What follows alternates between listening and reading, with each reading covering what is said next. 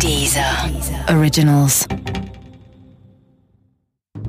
Bisher bei der Kreuzworträtselmord. Das sind insgesamt 551.198 Schreibleistungen geprüft worden. Also eine halbe Million, das ist schon, das ist schon irre, ja. Er machte einen ruhigen, zurückhaltenden Eindruck und zeigte keine Auffälligkeiten. Bereits bei seiner ersten Vernehmung in Halle gestand er in der Nacht die Tat.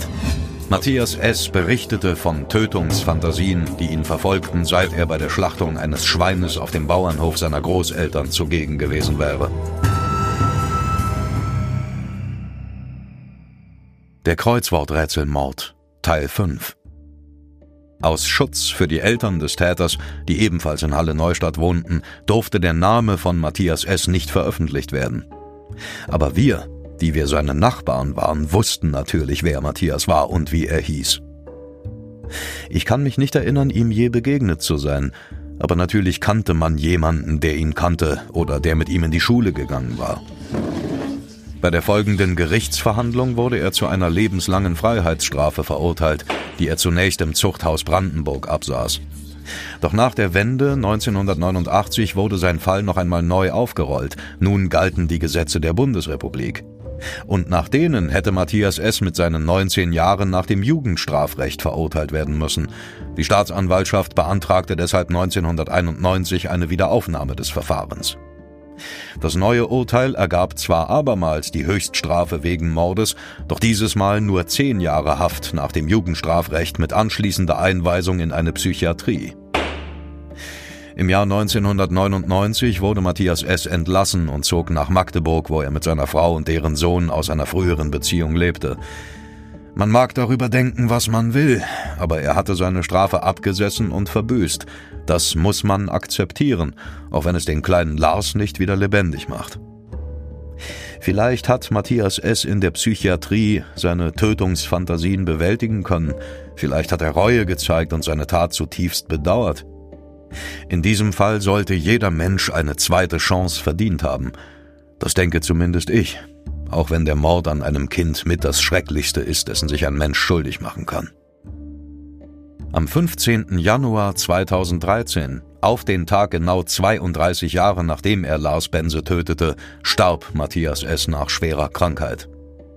Ungefähr zur gleichen Zeit veröffentlichte seine frühere Freundin aus Halle Neustadt den Roman Der Kreuzworträtselmord, die wahre Geschichte. Darin schildert sie, wie sie Matthias S. dabei half, die Leiche des kleinen Lars Bense in den Pappkoffer zu verfrachten und anschließend aus dem fahrenden Zug der Reichsbahn zu werfen.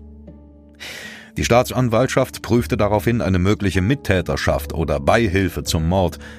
Die Ermittlungen wurden im April 2014 aus Mangel an Beweisen eingestellt, weil der Verlag angab, dass die Autorin einen fiktionalen Roman geschrieben hätte, der in wesentlichen Stücken frei erfunden wäre.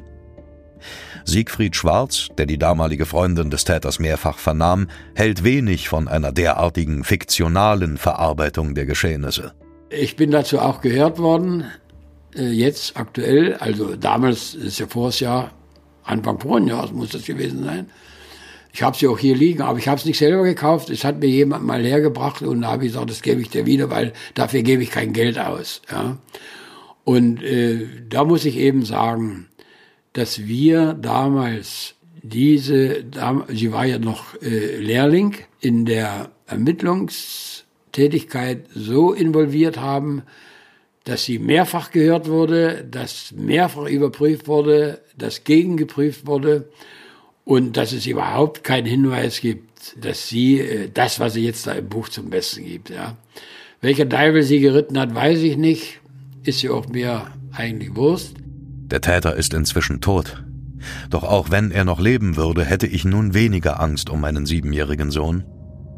Die Gespräche mit Siegfried Schwarz und Petra Materna haben mir geholfen, die damaligen Ereignisse aufzuarbeiten und richtig einzuordnen. Lars Bense war ein zufälliges Opfer. Tausende anderer Kinder in Halle Neustadt mussten sein Schicksal nicht teilen, sondern wuchsen ganz normal auf. Sie gingen zur Schule, auf den Spielplatz oder ins Kino und nichts passierte. Lars Benses gewaltsamer Tod war eine Tragödie, aber eine Ausnahme und nicht die Regel. Das muss ich mir bei der Erziehung meines siebenjährigen Sohnes immer wieder vor Augen halten. Irgendwann werde ich mit ihm jenen Ort in Halle Neustadt aufsuchen, an dem Lars Bense verschwand.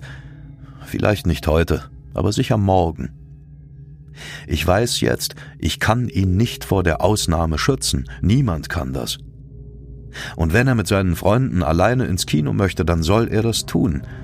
Aber ich werde ihn bis vor die Tür bringen, um der Ausnahme keine Gelegenheit zu bieten.